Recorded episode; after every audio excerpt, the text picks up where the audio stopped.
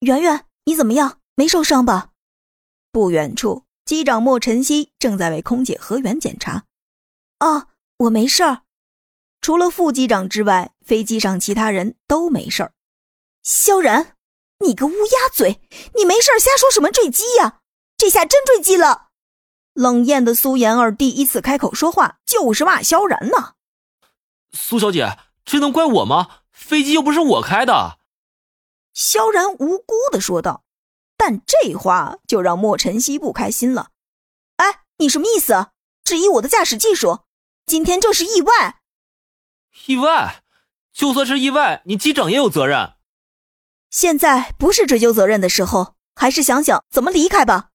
大家四处看了看，这里根本就是一座荒岛，四周看不到任何陆地，也看不到航行的船只。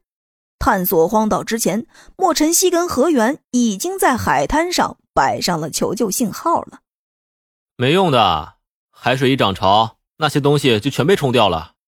现在最重要的是想办法探索荒岛，先生存下去。萧然冲着他们说道：“你说的倒是轻巧，怎么探索啊？我们什么都没有，难道让我们穿着短裙进热带雨林啊？”苏妍儿反问道。萧然看了一眼，除了自己和机长之外，其他人都是穿的短裙。飞机坠毁之后，也没有看到任何的残骸冲上岸来，至于行李什么的，就更没有看到了。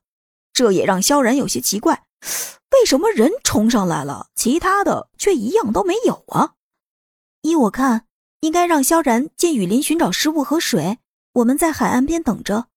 胡冰雪开口说道：“也好，萧然，我现在命令你立刻去找水和食物。”苏妍儿命令道。但是萧然听了，只是淡淡一笑：“ 几位大小姐，这可是荒岛，你们以为还在大城市里呢？”想活命就做好准备，跟我一起进森林；不想活命就在岸边等死。萧然，你放肆！别忘了，你只是个臭保安队长而已。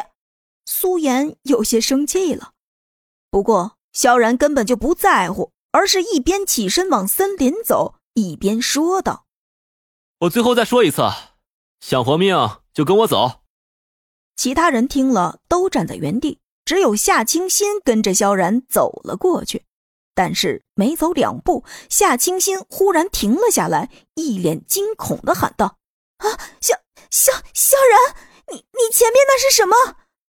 啊！